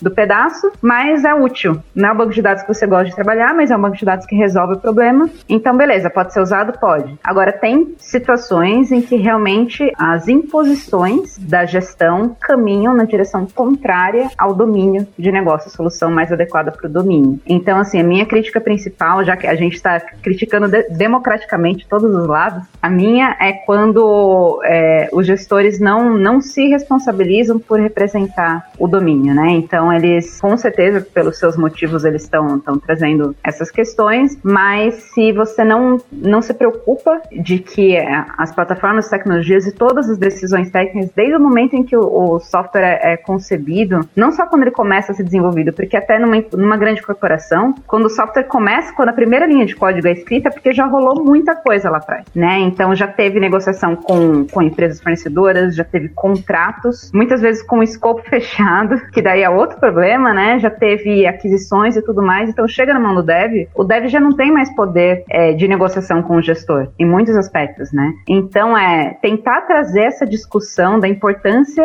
do entendimento do domínio no momento das decisões já para o início da concepção do software e não só a partir do momento que ele inicia o desenvolvimento. Né? Então isso é realmente uma coisa que, independente da política, independente do modelo organizacional, isso precisa começar a ser mais bem trabalhado. É, a, a gente consegue ver bem esse tipo de problema é, normalmente em uma em empresa de fábrica de software, né? Então são coisas que, às vezes, um projeto começa e aí você tem mudança, por exemplo, às vezes, de analista de, de negócio, então passa três, quatro, cinco analistas ali. Isso acaba gerando um problema porque muitas coisas que foram entendidas elas acabam se perdendo no meio do caminho, né? E daí eu acho que acaba até caindo muito no, no que o Thiago falou, é, dos requisitos mudarem muito de, e muito rápido. Eu acho que, no meu ponto de vista, se um requisito de negócio está mudando muito, muito rápido, teve algum problema antes sabe? Um, um, problema de análise antes. Eu acho que eu teve um problema lá atrás, antes de, de chegar para o desenvolvimento. E quando a gente fala de, de fábrica de software, eu já trabalhei em algumas, e nas que eu trabalhei era sempre escopo fechado. Então isso causa um problema, porque tem o problema do prazo, que é sempre o que sempre aperta a gente, é o prazo, que acaba gerando é, aquela correria e gera dívida técnica e nunca tem tempo para voltar. Tem a questão do custo, que também já vem com um custo fechado e às vezes o projeto quando ele chega para a área de desenvolvimento, ele já chega com um custo estourado, porque já tiveram várias, vários profissionais que já fizeram algum trabalho ali, teve várias mudanças já, então o custo ele já chega estourado. Então, sim, a gente tem problemas, eu acho que a gente tem problemas na gestão sim, mas como a Grazi bem pontuou, são problemas que ela elas já vêm de cima, né? Então, quando chega algumas coisas para a gente realmente, né, para a área de desenvolvimento de fato, a gente não consegue mais tratar, a gente não consegue mais lidar, né? A gente já chega com prazo estourado, custo já estourado, é, decisões que foram tomadas nem sempre por pessoas técnicas. Às vezes você chega é, num projeto em que os devs é, eles são mais júniores e não teve um arquiteto porque o projeto já tinha um custo totalmente estourado, então não teve é, alguém com uma senioridade maior ou um arquiteto que passasse pelo projeto. Então tudo isso acaba influenciando e às vezes a gente acaba colocando no gestor que está ali direto, né? E normalmente não é aquele gestor direto é uma cadeia. Veio, veio descendo e estourou na parte mais fraca, que são os desenvolvedores, infelizmente. Um ponto interessante também de ponderar é que, às vezes, né, isso não é regra, mas às vezes existe mesmo a tal da janela de oportunidade. Né? Existe aquela coisa de, para o negócio, uma feature precisa ser implementada num determinado prazo, ou talvez nem faça sentido, de fato, implementar aquela feature. Agora, eu reconheço que essa situação ela é muito menos frequente do que as pessoas de negócio querem nos fazer acreditar. Um outro ponto que eu acho que é muito importante destacar e que tem uma influência pesada aí da gestão está relacionada à forma como os times são organizados. É, e aí se traz também a, a baila e a discussão sobre a lei de Conway, né? Porque afinal de contas, é, a lei de Conway nos ensina que quando você, uma empresa que desenvolve sistemas, está condenada a replicar é, no seu software a estrutura de comunicação da própria empresa. Às vezes a, a empresa, os times são organizados de uma maneira é, é, não consultando é, as equipes de tecnologia e essa forma acaba fazendo com que você tenha uma arquitetura, uma, uma implementação que é menos eficiente. Por exemplo, quando você fala sobre um time de DBAs, um exemplo mais comum, tá? Eu tenho uma empresa que tem um time de DBAs apartado. Por quê? Porque eu quero é, reutilizar esses recursos dentro da organização. Quando eu tenho DBAs apartados, fatalmente eu estou dizendo que a minha empresa vai ter uma única base de dados. Eu vou ter, ou seja, vai ter uma base de dados monolítica. Essa, isso é o que a lei de Conway nos ensina. Então, às vezes, é, é, a estruturação dos times mal feita acaba tendo um impacto gigantesco que é menosprezado. Né? Por isso que existe, por exemplo, um ótimo livro chamado Team Topologies, que vai indicar que você deveria ter, na hora de pensar na estruturação do time, discussão de quem está pensando o design de, ou a arquitetura das aplicações, porque isso também é fundamental e chave.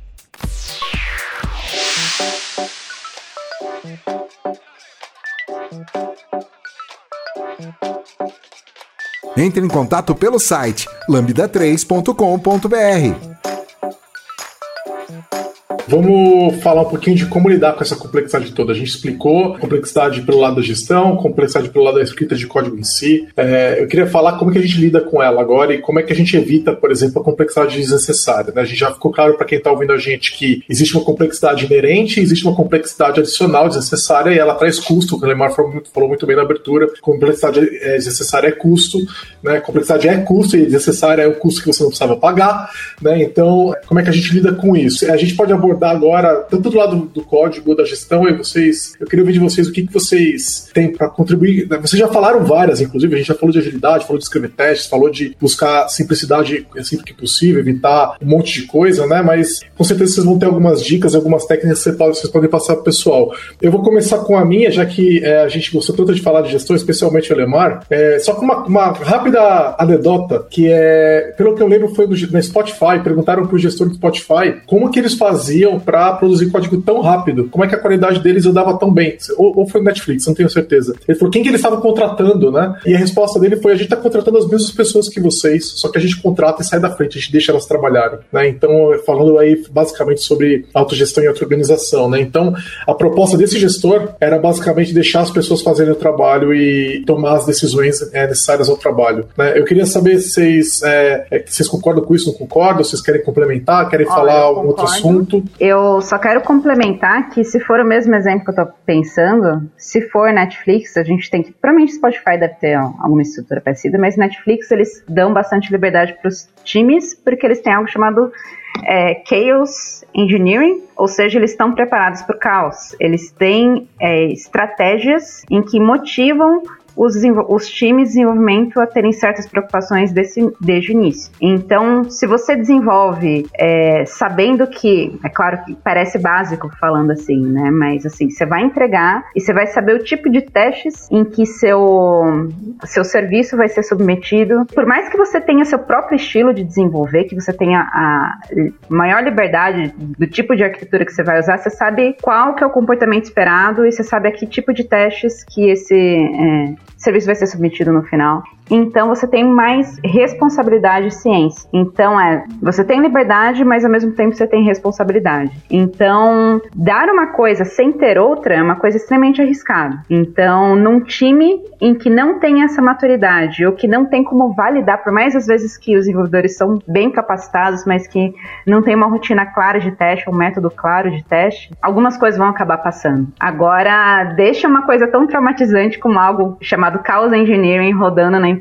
que eu tenho certeza que os times vão, vão produzir software de uma forma mais consciente. Então, daí sim dá pra dar liberdade. Tem uma frase que eu gosto muito, é que a burocracia ela, ela é, é, criada para proteger as pessoas. Ela vira grande vilã depois. Mas a princípio, ela está protegendo, por exemplo, o time de infraestrutura, que acaba sendo responsabilizado por tudo que dá de errado na entrega, sendo que muitas das entregas que dão errado, assim, são é, consequências de falhas de design, falhas de desenvolvimento e, e outras questões. Então, é, apenas criticar a burocracia burocracia ou criticar a gestão e tirar isso sem, sem dar nada em troca, você não vai resolver, né? Então, a, a chave do que eu tô falando aqui, tendo métodos de teste eficazes, você consegue ficar mais confortável com o seu estilo de desenvolvimento e com os processos da sua empresa. É, e lembrando que essas ferramentas do Netflix são, grande parte delas são open source e você pode fazer isso na sua empresa sem precisar ser o Netflix, porque as ferramentas estão lá. E uma coisa muito legal da burocracia que você levantou no assunto, é um assunto que eu gosto muito, Grazi, é que burocracia tem uma ligação ligação direta com hierarquia. Então, quanto maior a hierarquia, maior a buro burocracia. Então, você quer ser uma empresa menos burocrática, você tem que ser uma empresa menos hierárquica. Vem junto. Mas apesar da tecnologia disponível é, de forma open source no Netflix, não é porque você vai estar tá utilizando ela que você vai conseguir tornar a tua operação uma anarquia.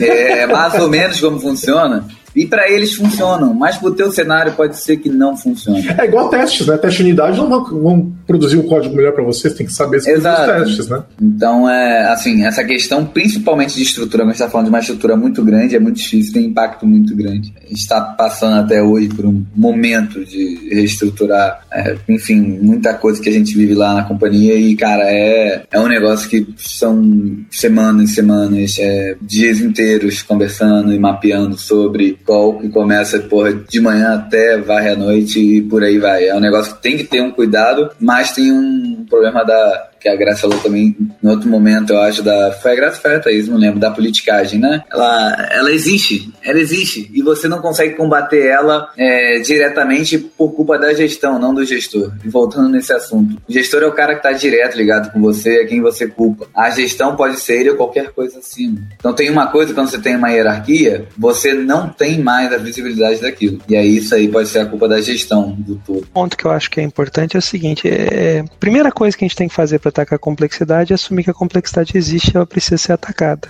Eu acho que talvez esse seja o primeiro desafio que a gente precisa encampar né, para a gestão. Quanto à questão das estruturas, né, é interessante observar, tem, uma, tem um livro muito bacana que eu também recomendo que é o Accelerate, e no Accelerate ele fala que existe uma categorização das empresas entre patológicas, burocráticas e generativas. Né? É, infelizmente, empresas grandes tradicionais tendem a ser ou patológicas ou burocráticas. E as empresas patológicas ou burocráticas elas sofrem é, esse mal de a, ideia que vence não ser a melhor, é a que consegue maior número de apoio. É, o grande ponto é a gente entender como é que funciona isso e tentar adaptar as decisões que a gente toma a esse cenário. Não é fácil, mas o esforço costuma compensar. Mas com relação a, ao gerenciamento da complexidade, esse é o ponto. A complexidade precisa ser gerenciada. A gente precisa perceber que a complexidade precisa ser gerenciada. E esse é um desafio, mas uma vez superado, costuma valer muito a pena. E eu acho que além de gerenciar a complexidade, é, é necessário entender de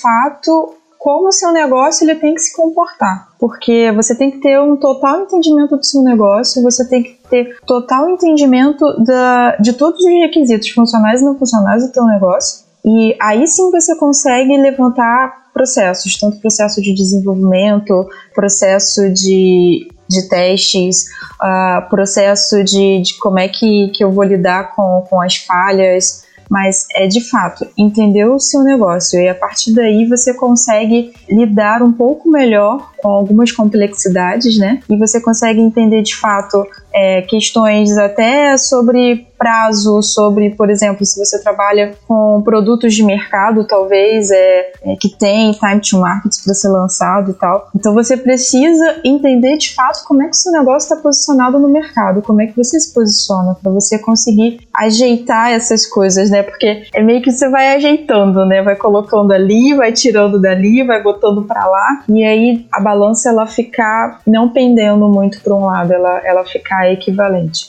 Quando a gente fala de complexidade desnecessária e evitar essa complexidade que é um custo desnecessário, é, a gente pode cair numa situação onde a gente tá, acaba ficando simplista. Vocês acham que a gente sempre deve fazer a solução mais simples que funciona? Então, quando a gente começa a desenhar, arquitetar um software, esse software sempre tem que ser o mais simples possível que funciona, ou vale a pena já tentar antecipar alguma questão que está mais para frente, o que vai trazer complexidade imediata para o meu software, mas eu não vou usar agora, mas eu vou é, usar no futuro. É mais ou menos como um, um casal que acabou de casar e está pensando em ter filho e já compra uma casa com dois quartos, por exemplo. Ou não, devemos sempre começar com um quarto, depois a gente move para uma casa maior.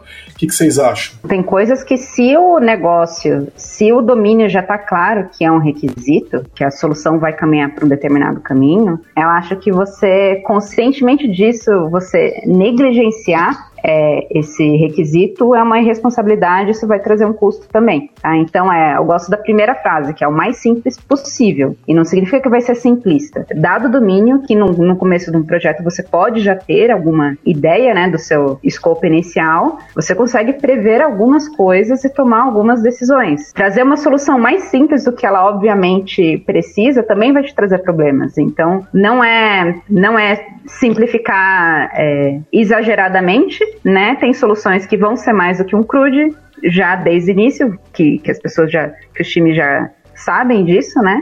E tem soluções que claramente no começo é só um CRUD, daí tudo bem, então faz uma arquitetura mais simples. Agora, se você já tem conhecimento que indica que você vai precisar de algo mais robusto que isso, também não precisa negligenciar essa informação e, e decidir, optar pelo simples sem que ele vá resolver esse problema, entendeu? Você já vai começar com uma desvantagem também. Temos associado com isso também o ponto que eu falei das mudanças que estão cada vez mais rápidas surgindo. A gente se preocupava um pouco mais em entender como é que era o futuro do software e fazer um negócio um pouco planejado, preparar um pouco o terreno. Mas as mudanças surgem muito rápidas e aí você está tendo muito retrabalho por conta disso. Então, foi o que eu falei, a gente tem a visão que vai fazer seis meses um projeto nessa direção e no segundo mês o negócio muda de rumo e você preparou o terreno para aquilo no futuro. E aí você perdeu o trabalho, tem que refazer, enfim. Isso aí é, é um problema muito grande. O fato de ser simples, eu acho que tudo sempre tem que ser simples. E eu não digo simples na resolução do problema. O problema é um e tem sua solução. Você tem que solucionar o problema. A gente está aqui para isso. É assim que a gente vai,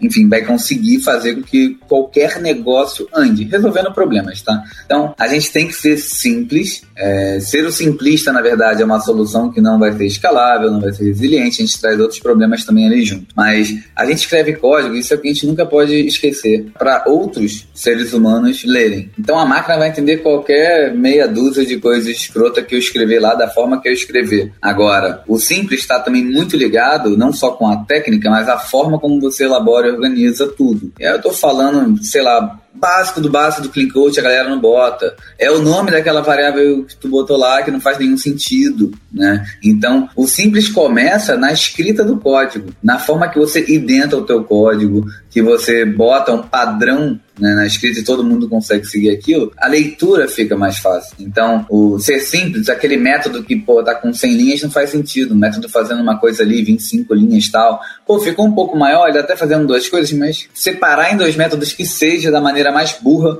já melhora pelo menos a legibilidade. Você sabe que está chamando ali, você abstrai. Aquele pedaço faz tal coisa e não importa se é uma continuação do meu método escrito somente em outro método, né? Mas a ser simples é fundamental. Se você não for simples, você não consegue evoluir, na verdade, no teu código. Um dia ele vai ficar complexo, pode ter certeza. Eu trago aqui também a questão da, da criatividade, né? Desenvolvedor, desenvolvedoras, né, no geral, nós somos pessoas criativas, né? E tem até um, um artigo do, do Martin Fowler, ele é mais direcionado para arquitetos, né? Ele fala quem precisa de, de um arquiteto a gente também consegue associar isso também trazendo isso para o nosso código, né? E ele termina o artigo falando que na parte da, da engenharia civil, da arquitetura civil, é, a gente consegue definir os prédios, eles têm limites, né? Tem limites físicos, então você tem um limite para construir um prédio. Quando você traz isso para o desenvolvimento de software, você não tem mais esse limite. O limite acaba sendo a criatividade das pessoas. E aí ele termina o artigo com uma frase incrível então achamos o inimigo. O inimigo somos nós. Então, às vezes a gente quer tentar pensar de fato em todas as soluções e não vai conseguir. E isso acaba gerando um problema. E como a Grazi colocou, vamos ser simples, mas não simplistas. Já deu as 5 estrelas no iTunes pro podcast da Lambda 3? Vai lá! Legal. Voltando de novo no Canevin, né? É, vou colocar uma provocação baseada no que está escrito lá, tá? Quero ver o que, que vocês acham. Porque é uma provocação que permeia a nossa área. Nós somos a área das boas práticas. A nossa área é. Não, isso aqui é uma boa prática, né? O pessoal lê a ler o relatório do Gartner, não, agora tal boa prática, estou fazendo uma boa prática recomendada por tal instituto, né? Então a gente adora falar das boas práticas. Só que o Canevin coloca as boas práticas como uma solução para problemas simples ou no máximo complicados. Eles não consideram boas práticas uma técnica é, que você deva utilizar para problemas complexos a solução deveria emergir e não vir através de uma boa prática. A proposta, pegando de novo do Canevin, é: se o problema é complexo, você não sabe ainda qual é a melhor prática. Beleza, você já fez um outro sistema e você usou tal arquitetura e funcionou. Mas esse aqui é um novo sistema e você não conhece ainda como ele funciona. Né? Então você vai ter que descobrir como ele funciona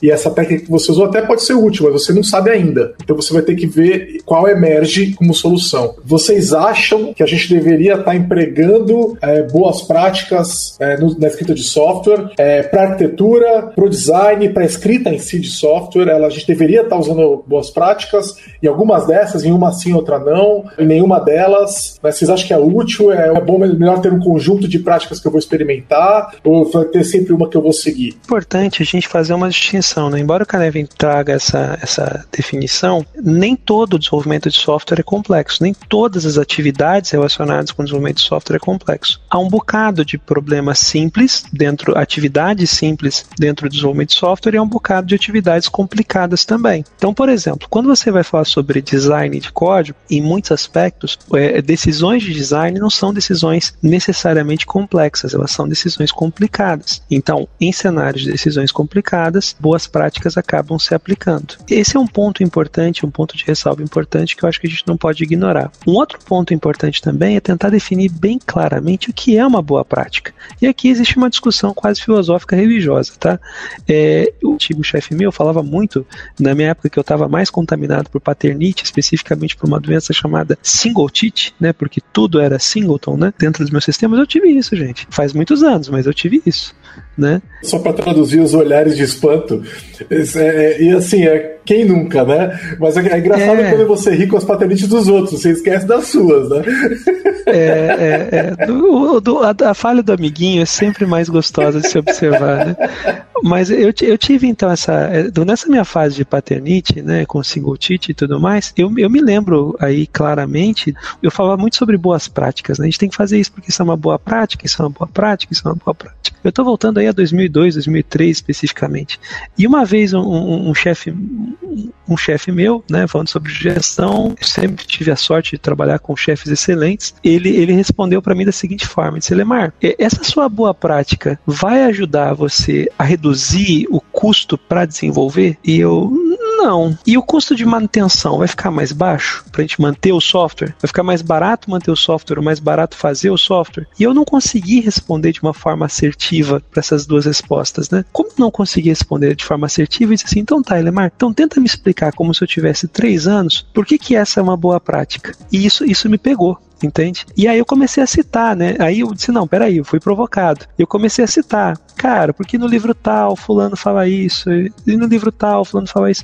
E não, Lemar, você não entendeu, eu quero saber qual é a sua posição, por que que isso é uma boa prática, afinal de contas, né? E eu fiquei dando um monte de justificativa, porque eu vi alguém falar em algum lugar que aquilo era espetacular. Até que eu disse, Lemar, é sério que a sua melhor justificativa para defender essa dita boa prática é que você viu num livro ou alguém falando que isso é uma coisa boa? Cara, isso me arrebentou de um jeito que eu prometi para mim mesmo que eu nunca mais, embora eu, eu tenha essa tendência mais, mais teórica, eu prometi para mim mesmo que eu nunca mais ia ter como referência apenas o livro, que eu teria uma demonstração prática de por que, que a boa prática é de fato boa. Então, esse, esse é o ponto, sabe? Eu acho que boas práticas se aplicam sim ao desenvolvimento de software, a gente tem cenário para aplicação para elas, mas eu confesso para vocês é, que a falha maior é que as pessoas têm dificuldades de justificar ela. Ainda seguindo esse exemplo, eu lembro que antes de eu começar a estudar DDD, é, eu tinha um outro estilo né, de desenvolvimento e criticavam as minhas classes anêmicas. E daí eu perguntava por quê. E todo mundo ah, dava umas respostas vagas, e assim, eu não conseguia entender realmente por que, que era melhor modelar de outra forma, né? Daí eu estudei DDD, eu consegui entender e hoje eu consigo justificar, dar exemplos, falar em que cenários que realmente vai trazer mais informações, em que cenários uma classe pouco é muito mais do que suficiente, né? Então você conseguir justificar e não só dar essa resposta que o Lemar falou, ah, porque o fulano falou o quê? Nem que o fulano pode ser a pessoa mais incrível do mundo, pode ser o Eric Evans falando, mas assim, ainda que o, o direcionamento esteja certo, se você não sabe o motivo, você vai usar da forma errada, né? Então, se você não quer deixar a sua classe anêmica, mas você não sabe o que está fazendo, a intenção não, não tá certa, porque você está é, trazendo padrões sem, sem justificativa, né? Mas está pegando um conceito que poderia até ser certo no seu caso e está desenvolvendo e está aplicando da forma errada. Vocês não acham que, é, é, pegando um pouco do que é, você, Grazi e o falaram, Vocês não acham que, ao invés da gente falar de boas práticas, a gente tem que falar de boas ideias que a gente já usou e funcionaram, e a gente vai tentar nesse projeto de novo e ver se está funcionando, e se elas continuarem funcionando, a gente segue, e se elas não funcionarem mais, a gente troca? Não dá, não dá um bom nome de padrão, mas. Mas você acabou, acabou de descrever o que, o que eu e a Graça estava defendendo como sendo boa prática. É, que... Ou seja, boa prática é criar boas ideias. É, mas aí a gente está falando de emergência, de um comportamento emergente, né? De, a gente tem que partir de algum lugar. E aí faz sentido que a gente parta das coisas que a gente já usou e funcionaram. Só que eu acho que o problema é se apegar àquela ideia, àquela prática, como o final e não o começo do processo. Se você pegar aquela prática como eu estou começando desse jeito, e se, e se não ficar bom, a gente troca para outro jeito. E tudo bem, isso não, quer, isso não é uma aplicação de boa prática. Isso é um, um, um trabalho aceitando a emergência do processo, certo? O problema é você fincar em rocha. Não, é essa prática e é assim que o software vai ser acabou. Porque aí você está dizendo esse software não é complexo, ele não vai mudar, e é, e é isso e acabou, tudo bem. Né? Então eu acho que talvez a gente goste das boas práticas práticas, porque elas funcionaram e cada um de nós tem as suas boas práticas, as coisas que já usou e que funcionou e tudo mais, e que quer continuar usando, né? Prefere um determinado banco de dados, ou um banco de documentos ou relacional, ou prefere uma determinada é, linguagem, ou um determinado tipo de arquitetura, de apresentação, de back-end, sei lá o que. E a gente vai experimentar, vai tentar usar aquela, que é aquela que a gente conhece, que a gente domina melhor e tal. Só que aí vem o repertório, né? Repertório é tudo. Você tem repertório para que se aquela prática que você gosta não funcionar, você trocar para outra, e você está disposto ou disposta a fazer essa modificação para uma outra que não é a sua preferida, mas que talvez funcione melhor. E se você, e se a resposta é sim, você está agindo de forma emergente, vocês não acham? O, acho que a, a questão da, da boa prática e, e tudo isso que surge de forma emergente, a gente tem que sempre analisar como uma verdade e uma mentira simultaneamente, né? É como aquele gato que está embaixo da caixinha, que pode estar vivo ou morto, esqueci o nome da teoria, mas tem algo que ele está. É, ele está, ele está, na verdade, vivo e morto. Porque ele está lá dentro e ela está fechada e você não sabe o que está ali dentro. Então, na verdade, é mentira. A versão a moderna é, é, o político de Schrödinger. Você nunca sabe se ele está para um lado ou para o outro. É, exato. É uma. Tá convertido aí. Do... Mas a gente é profissional em criar boas práticas e tentar vendê-las, pois é o que funcionou pra gente. E aí você vai lá, tem um monte de pattern maneiro, práticas maneiras. E aí você tem o grupo do anti-partners. Você tem a galera que pega aquela mesma ideia que foi vendida como uma boa prática, uma péssima prática. Em quem você vai acreditar, né? Toda prática deveria vir acompanhada, e eu não estou falando que são boas práticas, é apenas uma prática, o que o Giovanni falou, né? Elas são boas ideias, não sei necessariamente boa, depende de onde você está aplicando, né?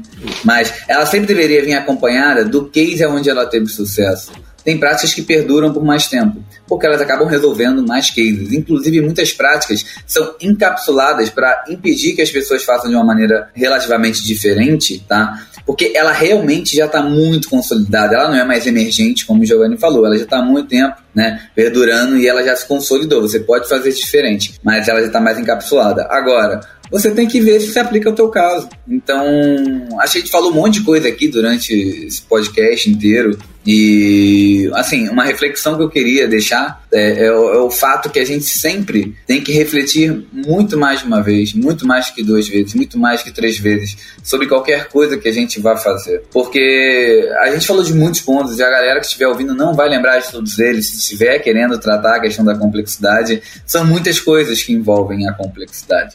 Mas sempre que você tiver que tomar uma decisão, é, você tem que pensar diversas vezes. Então, quando alguém chegar para você e falar, pô, qual o prazo para desenvolver isso aqui, se você é um dev? E você vai olhar e falar, ah, isso aqui é mole. E aí vem aquele pensamento de eu sou brabo e faço tudo muito rápido. Dev acha que tem que ser mais rápido que o outro, né? Tem a competição. Eu faço isso em um dia e tu faz em um mês, mas o cara faz em um mês com um teste bonito funcionando bem. O outro faz de uma forma esdrúxula. Então, Assim, quando alguém te pedir um prazo, não tem que ter essa concorrência, você tem que fazer uma análise mais profunda e você vai repensar uma, duas, três vezes se realmente aquilo ali atende. Ah, mas um CRUD eu faço todo dia. Para fazer um CRUD eu vou gastar usando, sei lá, um Mongo, SQL Server, tal coisa. Eu gasto três dias para fazer, mas e o tempo do teste, o tempo da documentação? E esse CRUD precisar de uma vírgula no meio? Você tentou descrever o cenário e fazer o mínimo, o mínimo de um planejamento antes, e aí seja uma diagramação para representar é, por onde você vai passar tudo. Então, quando eu falo pensar algumas vezes antes, é antes de cair dentro do código ou de tomar uma decisão final, é você sentar, planejar, desenhar, diagramar, conversar com outras pessoas. Se alguém tentar te impor um prazo também, você chega lá e você bate, cara, eu preciso é disso, disso, daquilo, o prazo de escrito de cada etapa. Se alguém tiver, porra, não, mas a gente tem que diminuir de qualquer jeito. Cara, tem que riscar aquilo que não vai ter, e esse risco você vai assumir, entendeu? E preferência deixe isso registrado. E a dica é essa. É, o Google define é, engenharia de software como sendo a, a prática de você tentar manter eficiência é, à medida que você tem mudanças de escala ao longo do tempo. E isso, eu acho que essa frase, embora sendo curta, revela uma série de ensinamentos e, e, e coisas para a gente pensar. Primeiro é o seguinte, né? Você a dificuldade de você suportar mudanças de escala ao longo do tempo. Esse, esse é o fato. Coisas que funcionam numa determinada escala, ou decisões que são tomadas para uma determinada escala, não são as decisões que funcionam para outra escala. Então, por exemplo, ah, é, é tentar seguir uma prática do Netflix provavelmente não vai ser a prática mais adequada para você, meu querido. Por uma razão simples, você não trabalha com, no cenário onde você tem que capturar um milhão de requests por segundo. É bem pouco provável que você tenha esse cenário. Então, se o Netflix teve que ser extremamente inventivo na forma de fazer os logs e capturar práticas de observabilidade deles, se eles tiveram que desenvolver o próprio mecanismo de, de, de observabilidade para eles, é muito provavelmente porque não existia nenhuma solução de mercado que conseguia atender a escala deles. Dificilmente esse é o teu caso. E, e por aí vai. Então é um sem fim de exemplos. Empresas que vivem um momento diferente, que estão trabalhando e lidando com escalas diferentes, vão encontrar soluções de engenharia engenharia que vão ser mais ou menos adequadas. Então, é, e aí, concordando com o Tiago, depois de discordar dele algumas vezes, né, esse é o grande ponto de contexto. Você precisa pensar. Uma boa prática, ela vem acompanhada não só do cenário onde ela foi utilizada, mas da, e esse cenário revela um monte de coisa, como, por exemplo, a escala que precisa ser suportada. É natural que você tenha que revisitar a estrutura do seu software ao longo do tempo, por uma razão muito simples.